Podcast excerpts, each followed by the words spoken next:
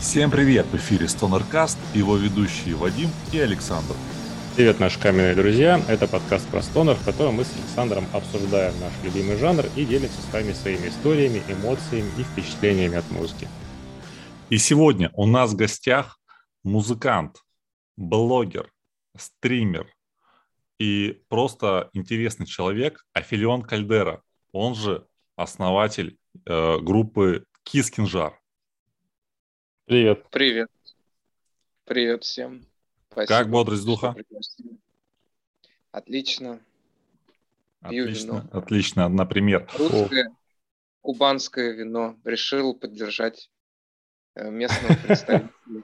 Раньше казалось, что это полное говно, но вот я сейчас э, попробовал несколько раз. Одно, один вид, и он оказался очень даже неплохой, не хуже, чем аргентинское, которое Раньше в КБ стоило 350. Слушай, ну, аргентинцы, конечно, были бы в шоке, наверное, если бы узнали, что их вино тут у нас стоит 350. Ну, ладно уже, давай прорекламируй тогда, скажи, как называется-то. Сейчас всем актуально. Шато Тамай, Сапирави. А, то самое, Шато Тамай. Угу. Когда Афилион называет какие-то э, цены, ну, то есть цифры, вот эти вот, сколько-то рублей, я не могу.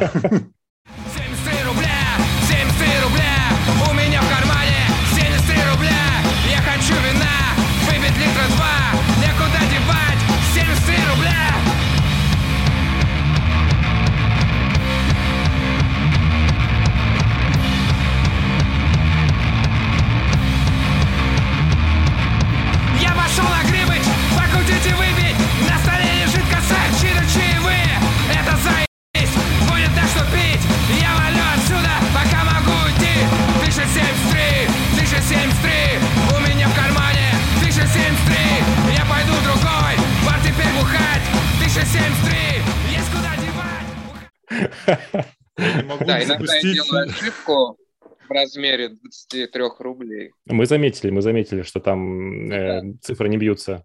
Причем это заметил Вадим, я слушал песню год и вообще и в уст не дул.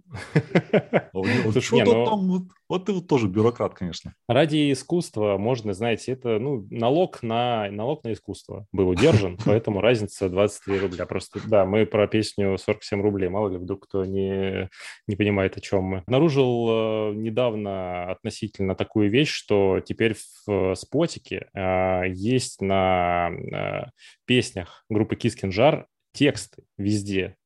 И мне в некоторых э, треках было, если что-то непонятно вдруг, вот, например, кстати, 47 рублей. Вот э, в моменте с алкашом я не был уверен, что я правильно считал весь текст и посыл. Все, теперь я убедился, как правильно. Это, в общем, важное новшество, что теперь есть текст. А если честно, я даже не знаю, откуда они там появились, потому что я наверное, только на бэндкэмпе, и то не во всех песнях писал а, текст. да? То есть это исполнители не сами как-то этим занимаются? На, на Spotify точно я этим не занимался. Может быть, я не знаю, где-то в интернете кто-то выкладывал, но целенаправленно я этим точно не занимался. Я-то сам mm-hmm. заметил, там фэнк появился, допустим. Mm-hmm. Лирика. Я, ну я или, думаю, может быть, быть, это э, модераторы Spotify сами такие, блин, крутая группа, давайте текста впилим. Да, я думаю, там им насрать на группу, у которых 150 слушателей, и все из России. Главное не количество, а качество. Ну, вообще, э, знаете, можно... Нет, в том плане, конечно... что как бы там Spotify же а, платит э, в основном основную часть денег там нес, нескольким процентам групп, а остальные группы это типа группы, которые в принципе мертвым грузом висят. Поэтому я не думаю, что им особо есть это а, резон заморачиваться по поводу. Ну да, да. Групп, Тем более, что Spotify нам теперь э, особо не видать на неизвестный период. Вот, поэтому все теперь в Яндекс Музыку, друзья. Добро пожаловать. Не успели уйти, уже возвращаемся все дружным строем.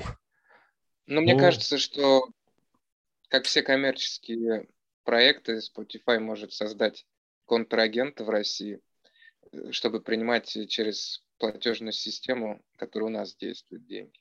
Либо мы подключимся э, к китайскому аналогу Visa и MasterCard, который тоже во всем мире принимают, и сможем снова платить за Spotify. Поживем и видим. Ладно, я, значит, что хотел, э, возвращаясь, так сказать, к музыке от, от грустных всех историй, хотел сказать да, тебе да. большое спасибо, э, значит, за две вещи главным образом. Это, во-первых, за фразу «какие печушки». Э, она плотно вошла в мою жизнь. Теперь очень многие мои друзья, моя сестра постоянно спрашивает у меня, а, ну, осведомляясь, так сказать, как дела. Вот. Я только недавно узнал вообще, что ты имел в виду с ужасом, вот, когда это говорил. Но, в общем, это вошло в мой обиход плотненько. Вот. И э, трек «Медленный прохожий», в общем, Э, есть в моей жизни несколько случаев, когда я очень сильно смеялся, просто как демон.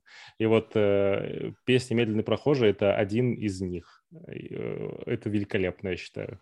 Вот, все. Спасибо. Я на этом этапе все сказал. А давай поговорим вот конкретно уже о музыке. Вот прям вот сначала да. можно вкратце, вот как у тебя вот происходило вот это вот становление тебя как музыканта? У меня есть старший брат, который 14 лет старше меня.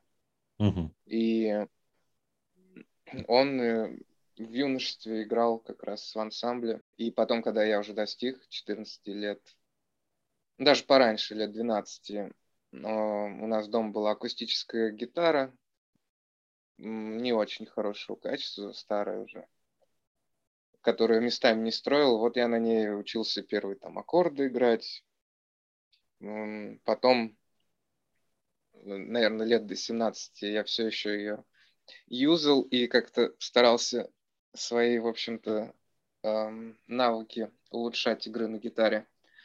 И потом в 17 лет а, вот я купил себе первую электрическую гитару. Это был Сэмик, который стоил по тем временам что-то, по-моему, 3500.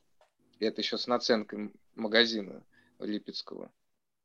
А, и после этого вот я стал уже учиться играть соло, какие-то нормально уже подбирать какие-то, в общем, песни, которые мне нравились на слух или там играя через гитар Pro а, под MIDI барабаны и бас. В общем, так я тренировался а, попадать, так сказать, и в ритм, и в ноты, и, в общем, чтобы целостно все это ощущать и понимать, как это происходит. И вот э, через полгода, наверное, я попробовал вписаться в группу. Они поп-панк играли. Ну, в принципе, мне тогда тоже нравился поп-панк, типа Blink-182 какой-нибудь. Это какой год был? Это 2005, наверное. А слушал и вот пытался там как-то каверить, да, сам с собой. Это тоже вот такого э, направления панк э, ну, в, в принципе, нет, я помню, что основной упор я делал на каверы Нирваны, mm. Дорс, Джимми Хендрикса. То есть, с одной стороны, мне нравилась довольно простая э, музыка, где ну, диссонансная, так сказать. А с другой стороны, мне я стремился научиться играть как, э, так сказать, классики э, Махры, там, типа Джимми Хендрикса или э, Кригера из Дорс. Мне нравилась именно их э, манеры игры, и мне хотелось ее владеть. Ну, частично получалось, частично нет. Ну, какие-то, в общем, навыки я приобрел. Это же насколько, вот, я не знаю, у меня, когда я в это вдумывается, начинаю, у меня мурашки иногда по коже идут, что а, человек, допустим, играет музыку, ну, человек, Джимми Хендрикс, например. Вот. И это настолько становится культовым популярным, что э, один парень вообще в Липецке за вообще тысячи километров от этого Джимми Хендрикса, э, получив навыки на гитаре, э, старается играть как он. Это ли не вообще то самое вот, великолепное, созидательное вообще в музыке? Ну, я думаю, если бы я не слушал Джимми Хендрикса, то, наверное, я бы подбирал соло из «Короля и Шута» или группари, О. что, в принципе, э, делало немало чуваков, э, с которыми я в то время музыкой занимался. Вот я, кстати, я, кстати, так и делал вообще. Но Ария и Король и Шут я тоже слушал. Yes. Примерно в этой жюри. Так, значит, ты сколотил банду или, значит, влетел в панк... Банду, банду я только в 2009 году я сколотил банду. Мы там записали э, кавер на Нирвану какой-то, по-моему, и пять собственных песен. А, нет, три кавера мы записали на э, группу Horrors, Draw Japan песня, на Нирвану, I, I Hate Myself and I Want to Die, и на что-то еще. И три своих песни, короче. Но та группа быстро распалась, потому что, э, ну, видимо, хуй песни были. Музыканты в Липецке были в основном не очень идейные, если это не была музыка с коммерческим потенциалом. Поэтому где-то на э, полгода я остался без группы, и в это время, в общем, перебирал разные варианты. Потом появилась группа, которая играла типа психоделический там гранж около стоунер. Ну, в общем, такая... Ну, в конце уже это был такой прям стандартный стоунер такой. А изначально это был такой, да, скорее альтернативный рок, типа 90-х. Mm-hmm. И, и через год после того, как образовалась вот эта группа Mermaids of Lipetsk Shed, The Mermaids of Lipetsk Shed, мы стали с первым барабанщиком Кис Кинжар что-то, в общем, пытаться делать, создавать уже чисто ради прикола. Несерьезно, так сказать. И название, в принципе, так и появилось. Если хотите, могу рассказать, как оно появилось. Конечно, конечно. Там короткая история. Мы шли на репетицию в гаражный кооператив. И я ему, ну, и задумались о том, как назвать группу. Я предложил назвать, а вот сейчас придется материться. Ладно. Ну, короче, один раз, наверное, можно, чтобы было понятно, о чем речь, если что запикать. Можно, В общем, можно. Пиздата жара я предложил назвать группу, а он сказал, что это слишком э, вульгарно и, в общем, не очень, чтобы это писать где-то, ну, в общем, для продвижения. И предложил вместо пиздаты назвать Кискин. Вот. А слово «жар» само сократилось само собой. Ну, получилось идеально, на мой взгляд. Ну, я тоже так Спасибо. а как, а как называлась, значит, липецкая вот эта вот команда, до этого ты говорил? А, которую я играл, типа, психоделический да, рок. Да, да, Она называлась The Mermaids of the Lipetsk Shed. Есть как это, слышно. лингвисты у нас тут. Русалки Липецкого чего? Я не понимаю. Сарая. А. Понятно. Ну вот про русалок мы сейчас и послушаем.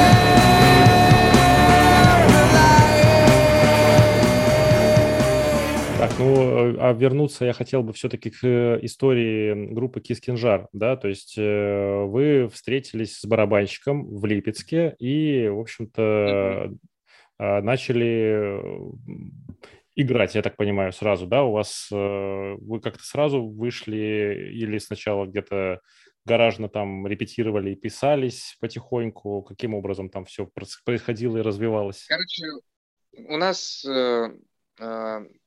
в аренду был гараж капитальный. в гаражном кооперативе. И э, там несколько групп репетировал. Иногда создавались новые. И вот Кис Кинжар стал одной из таких групп, которая создалась э, путем, так сказать, музицирования, появления каких-то идей в процессе импровизации. И вот э, с одним из чуваков, который сходил туда со своей группой репетировать, который назывался Ярый Сон. А, мы создали группу Кискинжар и стали постепенно писать песни. У нас даже есть дв- две очень самых прям ранних записи, которые в этом же гараже сделаны. На диктофон, или на комп мы их пытались писать.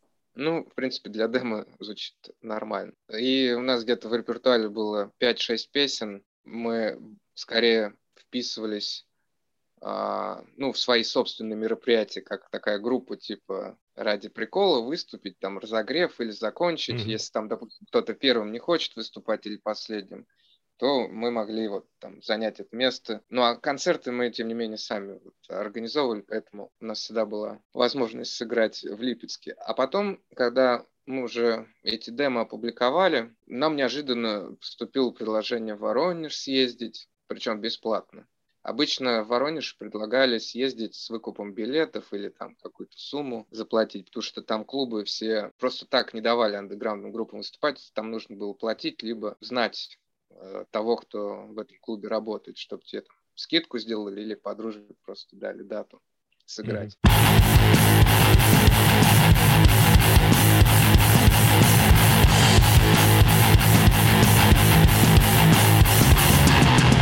В моем городе нету клуба, куда срубать пускают меня. Все потому что там рулят гондоны. Так было и будет всегда.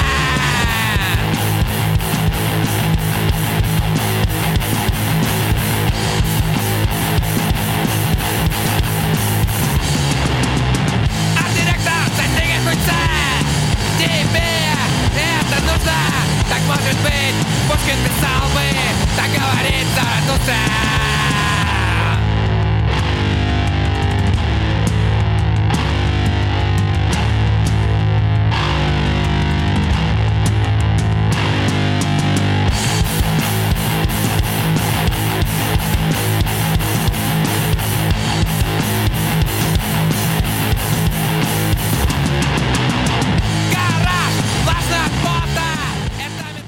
Вот это первое наше было выездное выступление. Потом нас тоже пригласили неожиданно в Орел, а Дарла из Липецка в то, в то время было очень неудобно добираться. Ну, для меня это вообще было самое долгое первое путешествие, 6 часов на автобусе.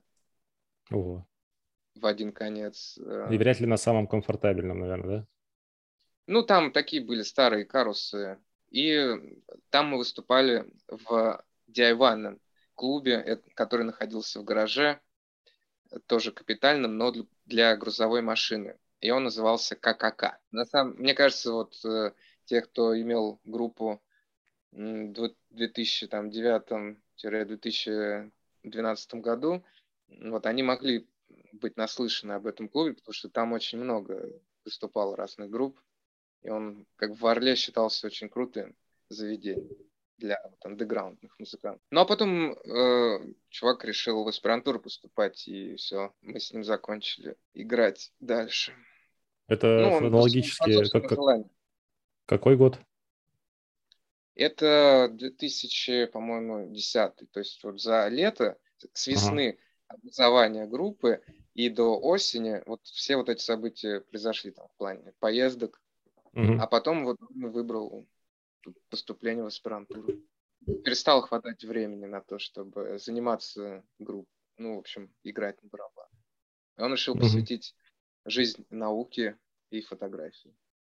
Ну, сложно осуждать в целом. Не сложно, я полностью согласен. У меня бы самого такая же была бы судьба, если бы я не свалил вовремя в Питер.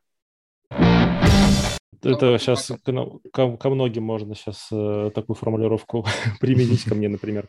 Я хотел по поводу формата группы спросить, да, то есть то, что это бас и барабаны. Это как-то, ну, то есть вы сразу решили, что это так будет? Или вы искали, может быть, гитариста и не нашли, и уже забили, и как-то начали вот в таком формате развиваться? То есть это намеренная или скорее случайная такая история? Сначала мы вообще играли типа White Stripes, гитара и барабаны. Но звук был mm-hmm. очень, очень жидкий. Ну, хотелось как-то его уплотнить.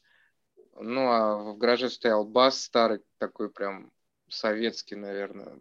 Я даже не знаю, с чем его сравнить. Ну, короче, он был похож на Les Paul в плане вот э, формы. Он был такой тяжелый, и струны на нем были такие толстенные. И мы попробовали сыграть песни вот с этим басом, и нам понравилось, потому что звук сразу стал круче, жирнее и mm более такой тяжелый. А ты уже тогда пропускал бас через э, фузы, там, ну, всякие грелки? Да, да, тогда я играл через Marshall Distortion, по-моему. О. Ну, короче, как ну, всем известная вот эта педаль, которая бустит звук. Скажи, пожалуйста, это вопрос, в общем-то, довольно-таки, наверное, банальный, но мне все-таки интересно послушать.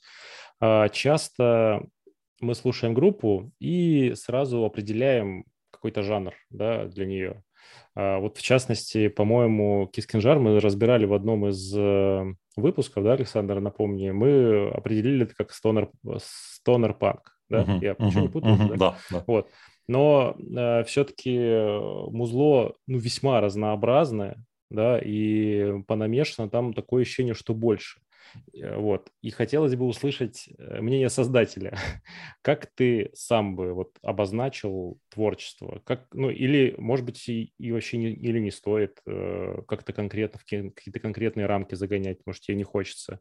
Вот как ты сам характеризуешь то, что вы делаете?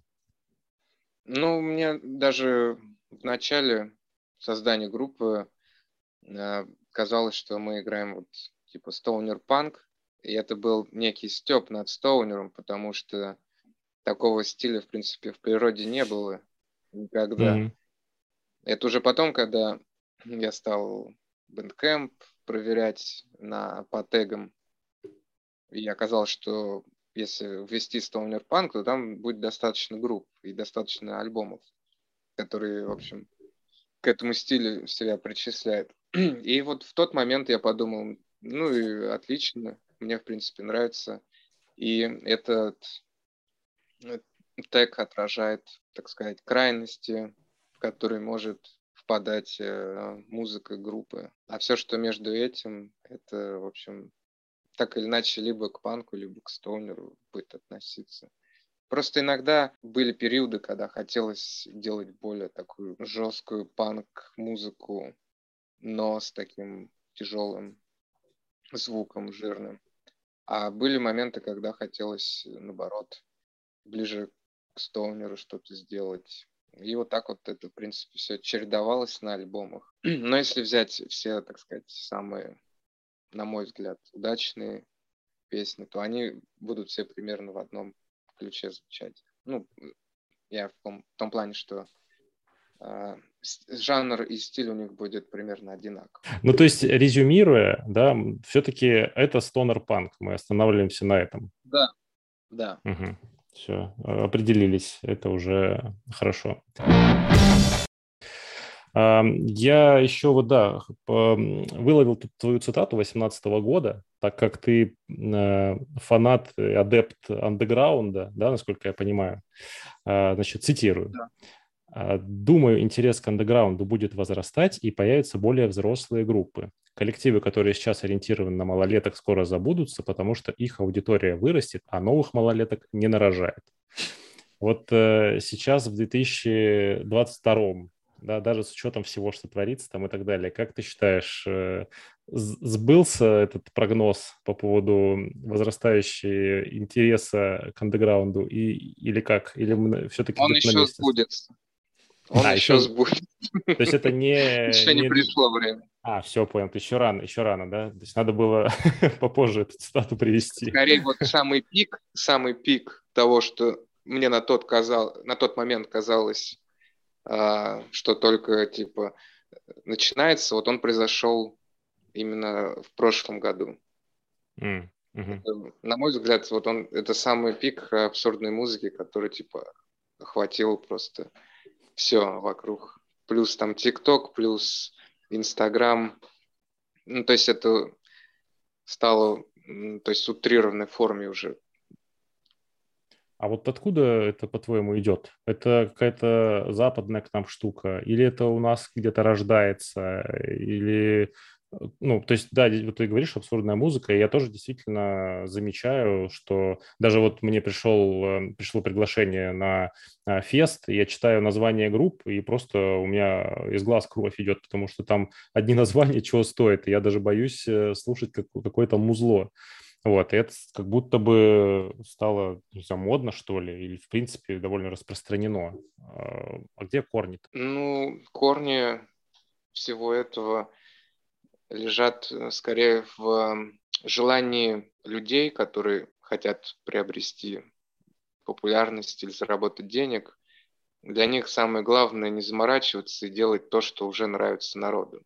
Поэтому появляется 100-500 постпанк-групп, и до сих пор они появляются как грибы. Появляется куча клонов пошлой моли, и появляется куча клонов а, западных рэперов, которые у молодежи, между прочим, как я узнавал в прошлом году, у некоторых чуваков котируется намного больше. Они даже русский рэп и не слушают и считают, что Моргенштерн это полное говно. Я, наоборот, был удивлен. Я как бы... У меня, понятное дело, в моем возрасте в кругу общения не может быть там шестилетних, двенадцатилетних детей.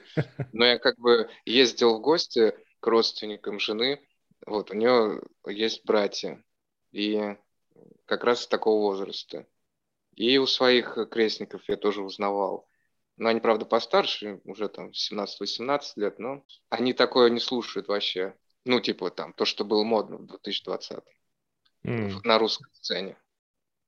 Ну, то есть это все уже старье считается, короче. Два года прошло, это уже не Ну, скорее не это считается, ну, допустим, это считается, я думаю, для них так же, как вот, например, Iron Maiden слушать и группу Ари.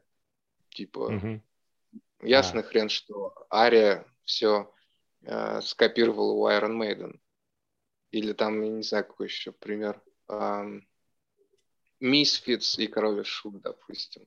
Раз уж мы об этих группах уже ранее говорили, то вот, чтобы наглядный пример был.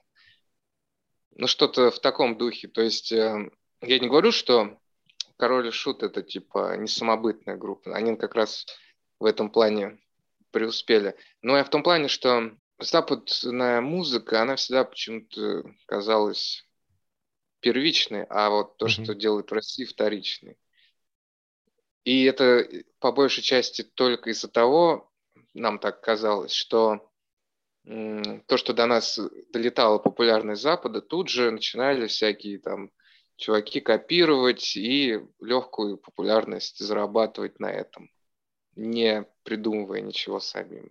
Типа вот узнали, что там слушают группу Cure, и там сделали похожий какой-нибудь аналог. Ну, это же еще совка история, да, когда там брали тексты, переводили там что-то на русский, корректировали и, и пели. Э, то есть, в общем, все, все, все оттуда идет. Запад проклятый вообще жития от него никакого. Ну, скорее просто, ну, основная часть аудитории, она не готова к тому, чтобы столкнуться с чем-то необычным и новым. Им нужно угу. то, что они знают. А лучше всего там русский аналог, чтобы можно было на концерт сходить и представить, что ты там слушаешь свою любимую западную группу. Да, думаю, что ты на Кани Веста пришел, а ты на Моргенштерна на самом деле. Ну да, или там какой-нибудь Lil Pimp, Кто там еще? У кого там еще татухи на лице? Вот эти все люди. Да.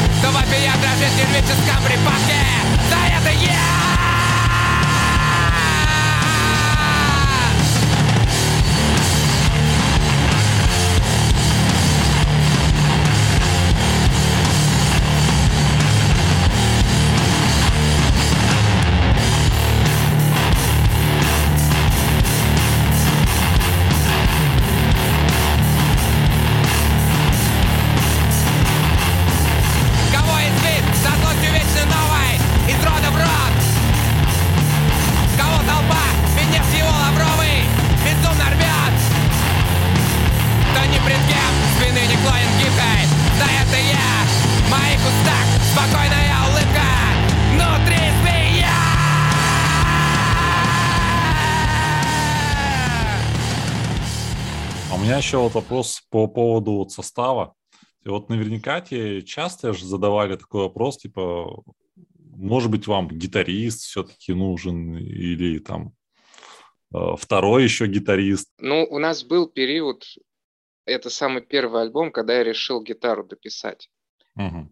И мы взяли а, еще одного нашего друга, который тоже а, репетировал и играл на басу в других группах, на бас. А я, э, в общем, играл на гитаре. Мы дали один концерт, ну, типа презентация альбома, в составе трех человек, где я на гитаре играл. По-моему, даже видео на YouTube остались пары песен с этих выступлений.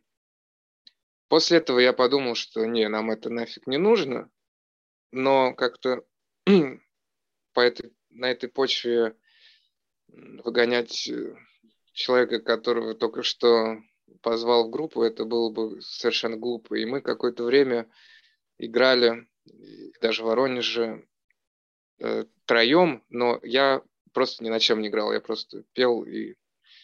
А, вот это точно выступление есть из Воронежа, где мы в таком составе выступали. Угу. А как насчет второго, например, басиста? Это ну... мы тоже пробовали.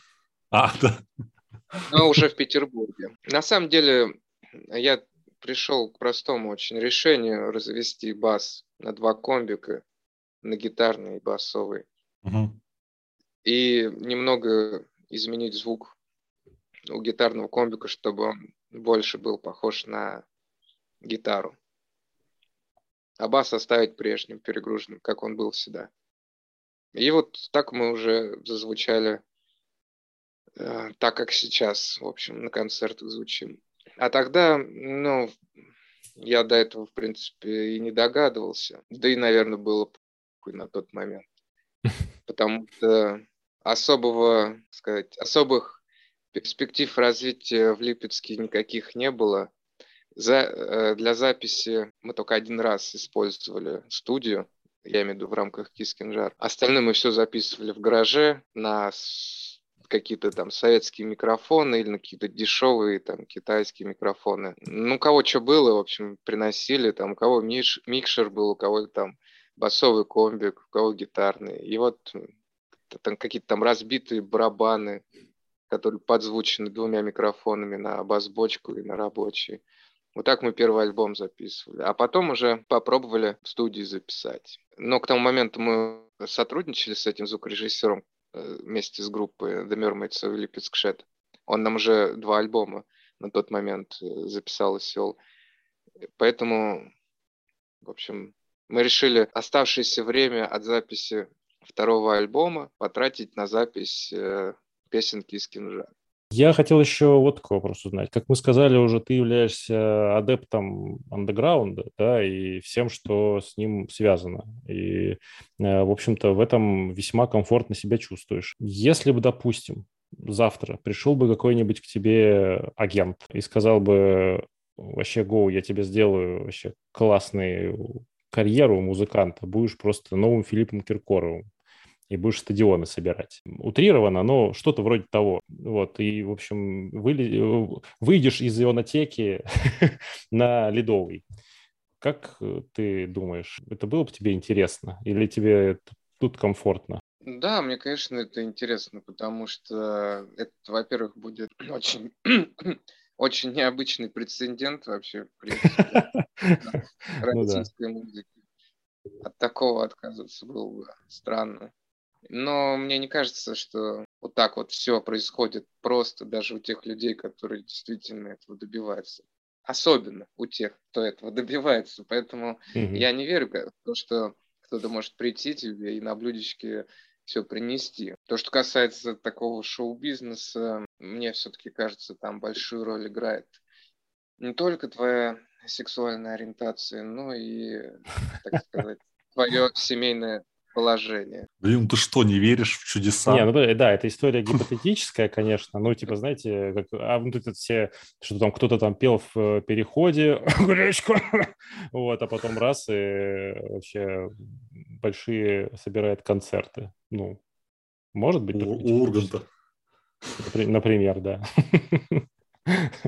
Я могу сказать только одно, что я совершенно толерантно отношусь к представителям ЛГБТ-сообщества, но мне кажется, что много, много очень людей, которые чего-то добиваются в музыке, и даже местечковые музыки, ну, я имею в виду не, те, которые не достигают там просторов каких-то лужников или ледового дворца, они все-таки э, своих не бросают. А если ты не из этого числа, то тебе труднее будет намного. Как мы внезапно оказались на каком-то тонком льду. Я вообще не ожидал, что нас сюда заведет этот вопрос. Ну, ладно. А, в целом, мне понятно. Это объективное мнение, которое никак никого не хочет обидеть. Ну... Да. Без, без негатива, что называется. А у меня такой да. вопрос, значит, мы тут уже немножечко говорили про туры. Расскажи, какие были самые какие-то эпичные туры, может быть, там какие-то были свои интересные э, мини-истории? Да вот, честно говоря, я вот всегда думал о том, а что вот я могу рассказать такого, что у нас прям в туре происходило. Может быть, я ко всему просто так спокойно отношусь, но мне кажется, что никаких там форс-мажоров, чего-то такого там выходящего за границы реальности там у нас не случалось. Потому что, ну, во-первых, я всегда стараюсь быть ответственным, и э, люди, с которыми я играл и играю сейчас, они тоже такие.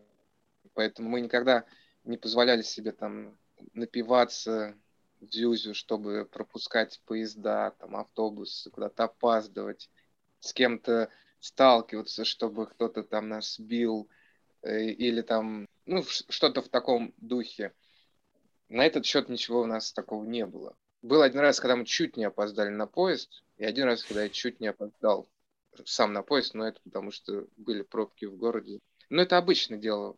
Но это было, так сказать, по вине каких-то обстоятельств, которые я не учел и не мог контролировать.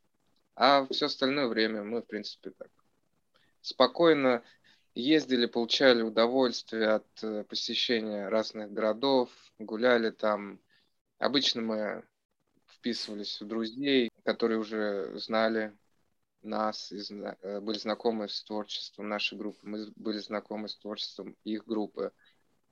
В общем, как-то все всегда происходило довольно мило и комфортно. Ну, это весьма неожиданно от да. стонер пан команды. Да, Ходили, да. гуляли. Я не думал, что я на этом месте удивлюсь на этом интервью. Ну, была, в общем, одна история, когда нас не хотели. Но это было в 2018 году. Мы ездили в тур на минивене в рамках тура ионотеки по городам. А, угу, помню и такой. Там было много городов, и в некоторых из них у нас не было вписке. И вот в Екатеринбурге был вообще полный голяк, нас никто не хотел вписывать. И вот как через знакомых мы, в общем, договорились. И потом уже, когда ребята пришли на концерт, с нами пообщались, уже на вписке, они говорят, а мы, типа, вас не хотели вписывать, уже думали, что вы отбитые, раз в таком вообще играете. И, типа, будете устраивать как там дебош и все такое. А. Вот это для меня было очень неожиданно, на самом деле, слышать, потому что, ну, зная себя, как бы никогда себе не позволял ничего такого.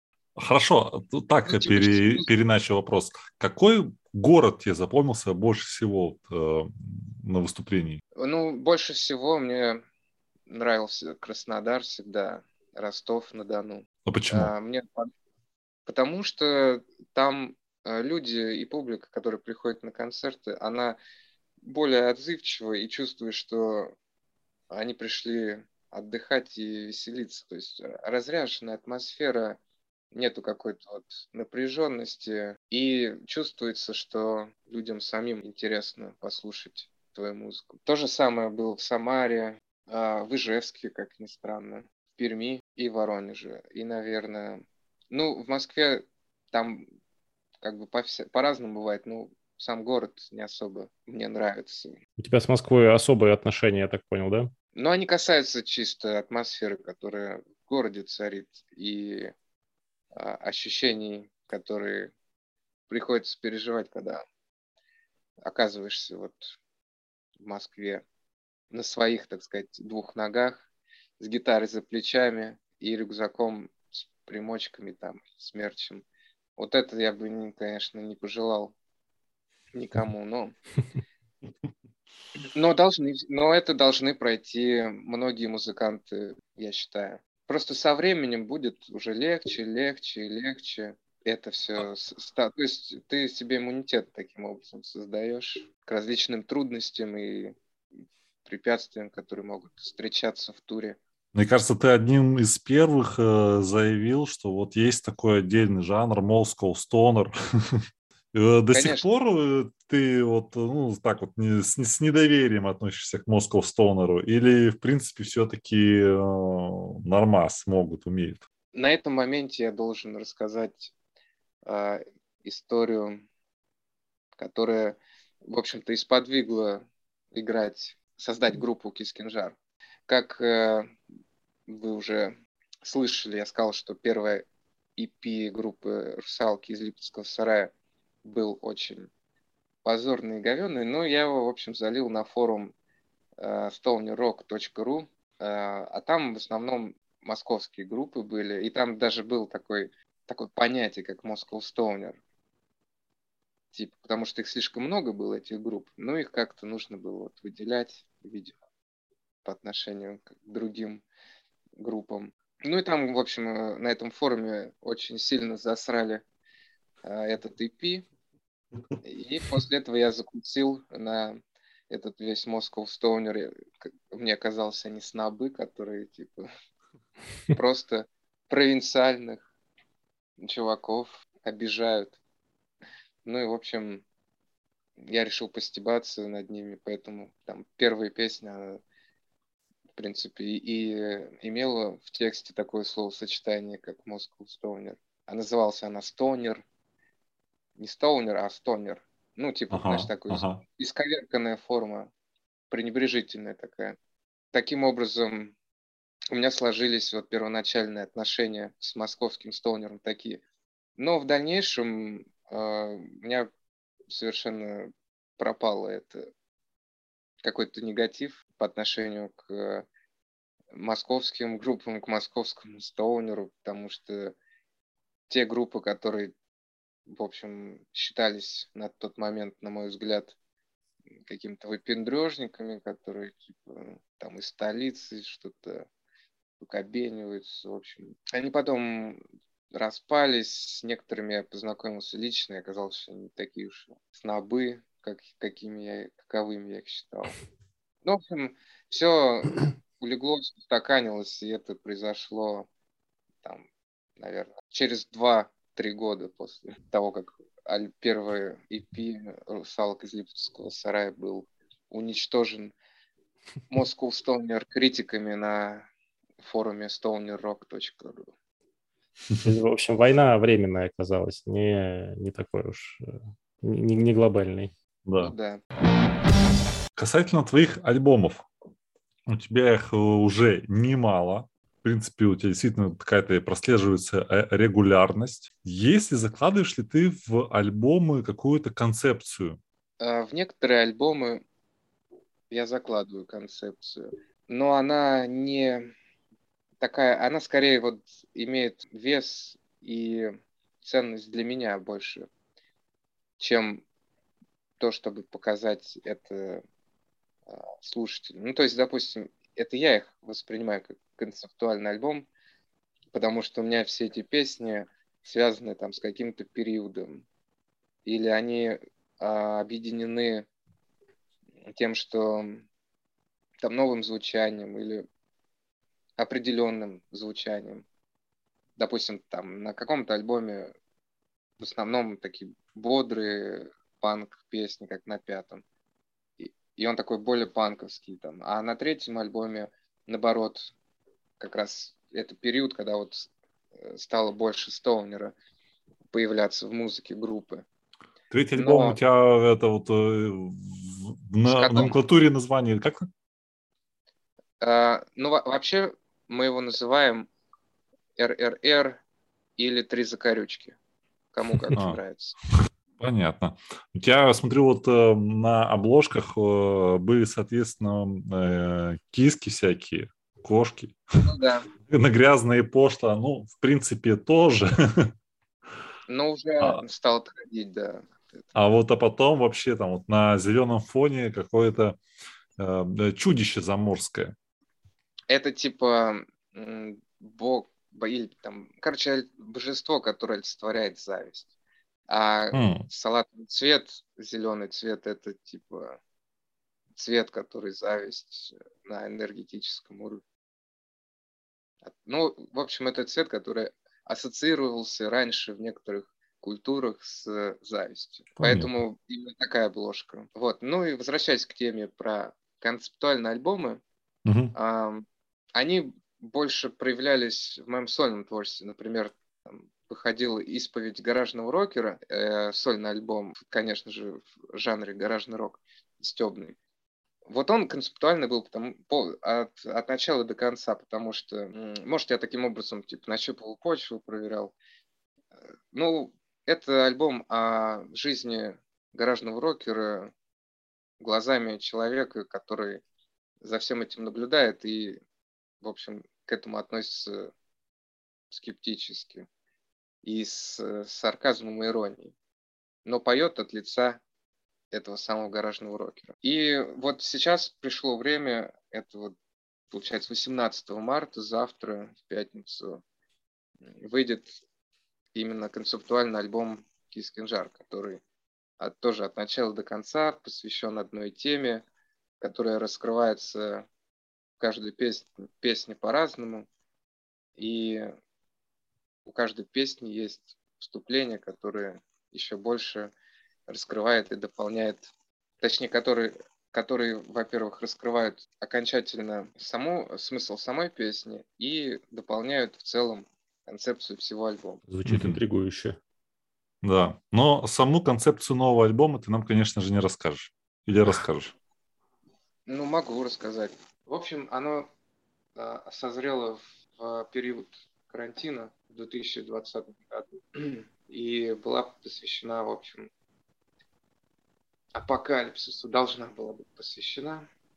И так получилось, что вот за то время, которое прошло от момента окончания написания песен и выходом альбома произошли определенные события, с которыми можно связать концепцию этого альбома. Он называется «Радио Апокалипсис», и там каждая песня посвящена определенному типу апокалипсиса. И в начале каждой песни, ну, отдельно от песни, но в начале нее находится э, радиопередача, которая, а, в общем, раскрывает смысл того, что в песне происходит, какого рода этот апокалипсис.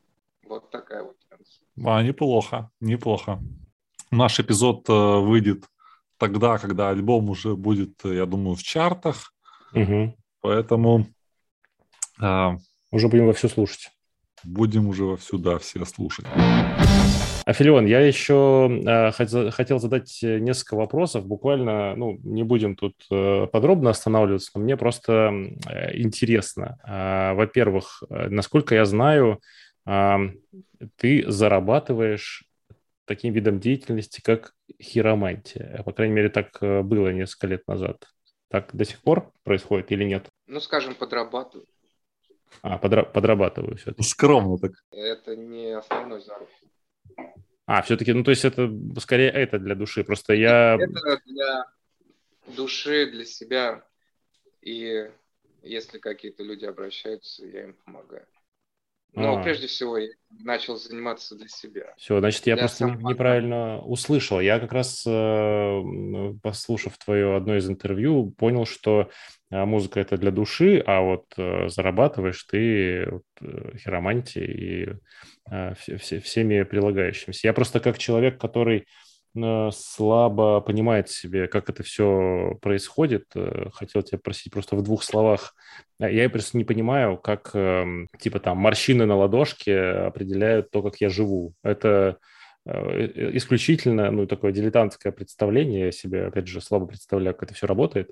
Вот, поэтому, ну, может, ты чуть буквально так, без подробностей нас просветишь. Ну да, и прослыву мракобесом. Сейчас модно те, кто занимается эзотерикой в этом. Таро, таро, таро, таро.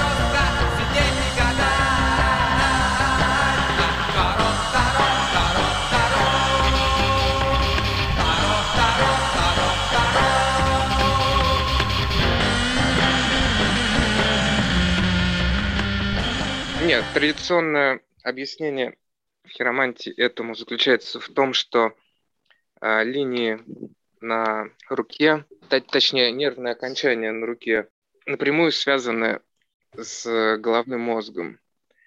И та информация, которая находится в твоей голове, она отображается в виде вот этих складок и линий и папиллярного взора на твоих руках.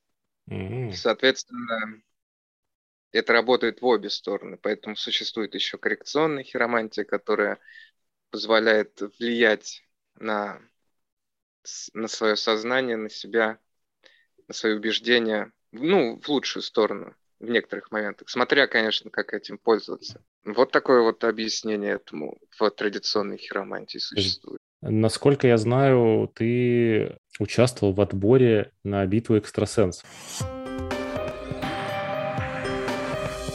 Да, да, я на тот момент а, хотел попробовать и узнать вообще, как это все внутри устроено. У меня была подруга, которая, в общем, сказал, тут вот кастинг битва экстрасенсов, типа, я uh-huh. тоже пойду, не хочется сходить.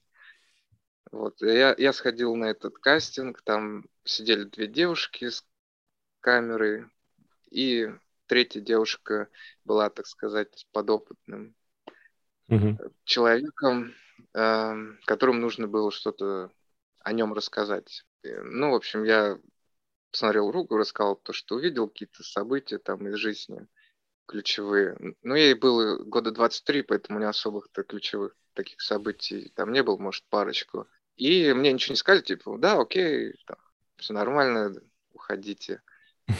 Э, и в зале ожидания была еще одна девушка, координатор, судя по всему, который статистикой занимался. Но так как она со всеми теми, кто сидел в комнате, в общем, плотно общалась, они уже успели сказать, что то, что я там нагадал этой девушке, оказалось полная правда. И она даже сама попросила ей тоже погадать по руке. Ну, я подумал, может, это развод какой-то. Я, в общем, от самой этой девушки этого не слышал. Какие, кто знает, какие там у телевизионщиков эти приемы. способы. Ага. Э, да, приемы. И потом где-то через недели две-три мне позвонили и сказали, что вы приглашены на там, испытание ширмы в Москву. Никто там ничего не оплачивает, все за свой счет.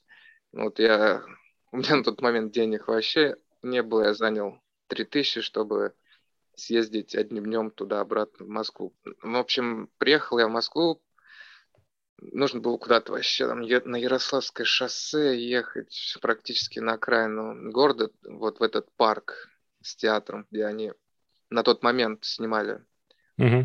а, в общем, это первое испытание.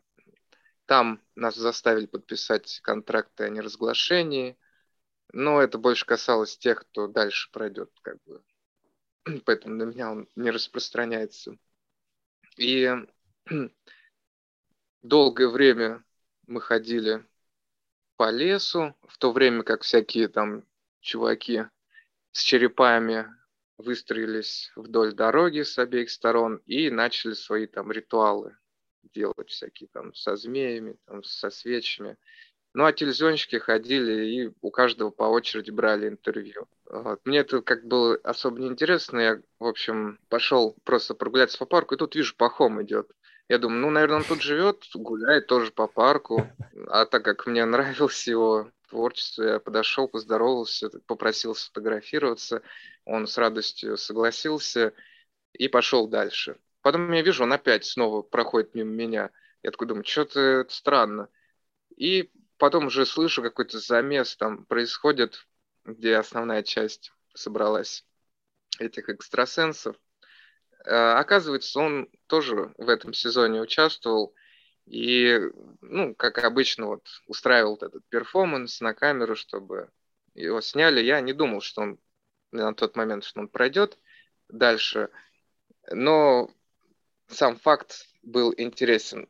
Ну, в общем, до ночи нас, наверное, держали в этом парке. И потом повезли в центр города, на Рижскую, что ли, или на Бауманскую, где вот это э, испытание ширмой проходило. В общем, все закончилось где-то часа в три ночи. И угу. то я был, наверное, не последний, кто э, приближался к этой ширме. Там еще люди оставались. Никто там тебя не кормит, в общем, всем полностью наплевать на тебя. Потом ты даешь интервью о том, что ты видел за ширмой. И, в общем, там уже, как оказалось, неважно, там, угадал ты, не угадал, увидел что-то, не увидел. Дальше проходят уже те, кто заплатил денег. А, да. Ну, но если вы смотрели разоблачение битвы экстрасенсов, которые за последние три года вышли, то там все это подробно расписано, даже вдаваться об этом. Мир телевидения. Слушай, ну а да. ладно, черт с ним, с миром телевидения, в таком случае э, мир кино э, меня еще интересует. Тоже буквально э, хотел спросить тебе, насколько я понял, ты снимался в фильме «Лето». Да, но до этого еще в трех мушкетерах. И там я был в массовке, где, ну, там, может, немного в паре кадров засветился, а вот лето это уже такой карьерный рост, это уже типа групповка, там не 500 рублей за смену платили, а уже больше. Но это произошло только по той причине, что есть знакомые, которые каким-то образом оказался человеком, который скидывал э, продюсерам этого проекта местной группы. Mm. И они смотрели, похожи они на советских там рок-музыкантов. И кто им так сказать, нравился, они вот их, в общем-то, ну, кто по типажу подходил, тех, в общем, mm-hmm. и позвали сниматься. Кто-то есть... попал в кадр, кто-то вообще никуда не попал хотя там снимался. Ну, в общем, было весело. Я просто почему спросил, потому что я, я обожаю вообще фильм «Лето». Это один из моих самых любимых фильмов. Я не знаю, почему так э, вышло, но я, по-моему, его могу бесконечно пересматривать. Я пытался эту, продать эту любовь своей жене, но она уснула на половине. В общем, после... Я очень долго уговаривал посмотреть, сказал, я готов поставить что угодно, что тебе понравится. Мне почему-то не понравилось. Я обожаю фильм «Лето», я поэтому и, э, собственно, обратил внимание. Так и в итоге есть где-то ты в кадре? Не, насколько я помню, нет, только в титрах. А, ну в титрах есть. Ну, слушай, это уже, знаешь, результат. Понятно. Есть в кадре э, очень довольно долгое время засветился барабанщик, с которым я на тот момент играл. Иван Грибарев. Это в какой сцене? Это в сцене, где фанатки забегают в гримерку. Ага и их представляют, или Майка Науменко представляет кому-то. Ну, в общем... Ну, это, это в самом начале фильма, получается. Ну, да, да. Угу, угу. Ладно. Там еще такой долгий прогон, типа, без монтирования кадров. Да. Без Когда за ними камера идет, и они, типа, вбегают в гримерку, там всякие музыканты сидят. Ну, вот в этой сцене. И еще, по-моему, в какой-то Просто я помню эту сцену, потому что я там тоже, так сказать, мелькал на заднем фоне. А, понятно. Где-то можно высмотреть. Ну да, если прям очень сильно приглядеться, то, наверное, там где-то на заднем фоне можно увидеть размытый силуэт. Ладно, вот э, этим я сегодня вечером и займусь. Я предлагаю из мира кино снова перенестись в мир Стонера, и Афилион нам посоветует три Стонер альбома. Рубрика «Что послушать по Стонеру?» Первый альбом, который я хотел бы посоветовать, это альбом группы The Sword Age of Winters 2006 года. Я его хочу посоветовать именно сейчас, потому что узнал я об этой группе к сожалению, только, наверное, в середине прошлого года или даже осенью. И он мне очень зашел. Это смесь трэш-металла, стоунера. Ну, по большей части, конечно, стоунер. Группа, как понятно из года выпуска альбома, очень старая, но до сих пор э, что-то выпускает. Ну, э, мне всегда нравится слушать альбомы целиком, и вот это как раз тот альбом, который без переключения треков можно полностью с удовольствием послушать. Особенно если вы первый раз сталкиваетесь с этой группой.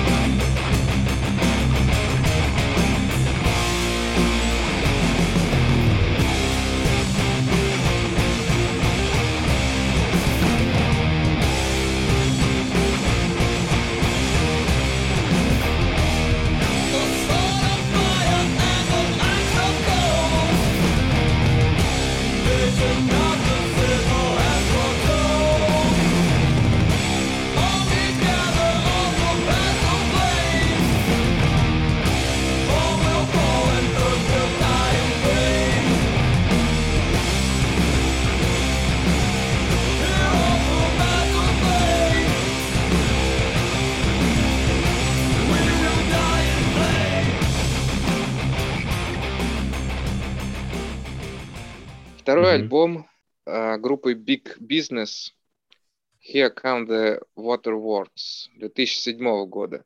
Эту группу я уже давно слушаю, она оказала большое влияние на музыку Кискинжар. Это группа, которая одно время была э, половиной группы Melvins, период mm. двух барабанщиков. Ну, этот альбом, он их, по-моему, дебютный. Он отражает вот все фишки, которые круты в этой группе, которые в дальнейшем будут появляться на других альбомах этой группы.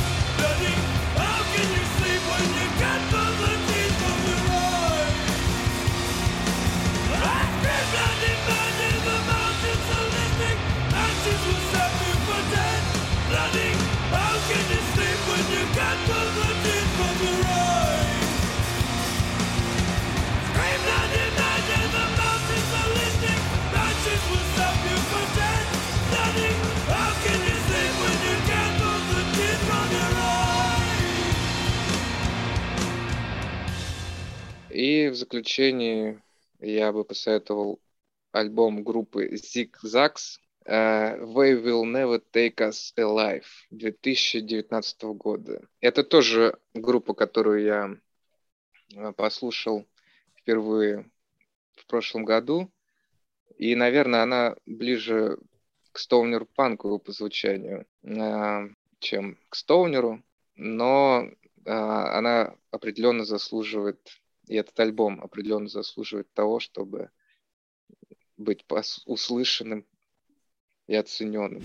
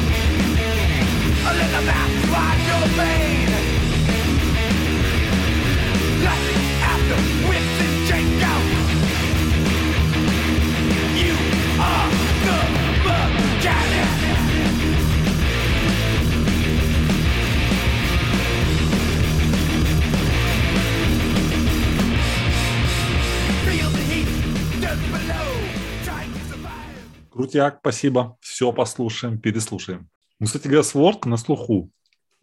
Сворд мне частенько вылетает в рекомендациях. Ну да, у них э, разноплановые альбомы, но вот первые два, они такие более в одном ключе. А дальше уже такие эксперименты пошли. Да, будем э, да, закругляться. Да. Филион, спасибо, что пришел к нам на подкаст. Было интересно послушать твои истории, Спасибо, что позвали. С вами было интересно пообщаться, провести время за разговором. Спасибо.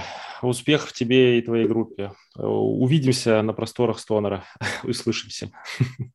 Хорошо, пока. спасибо. Пока. Да, пока.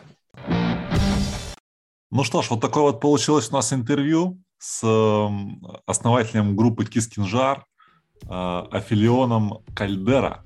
Да, по многом э, удивительное и не там, где я ожидал.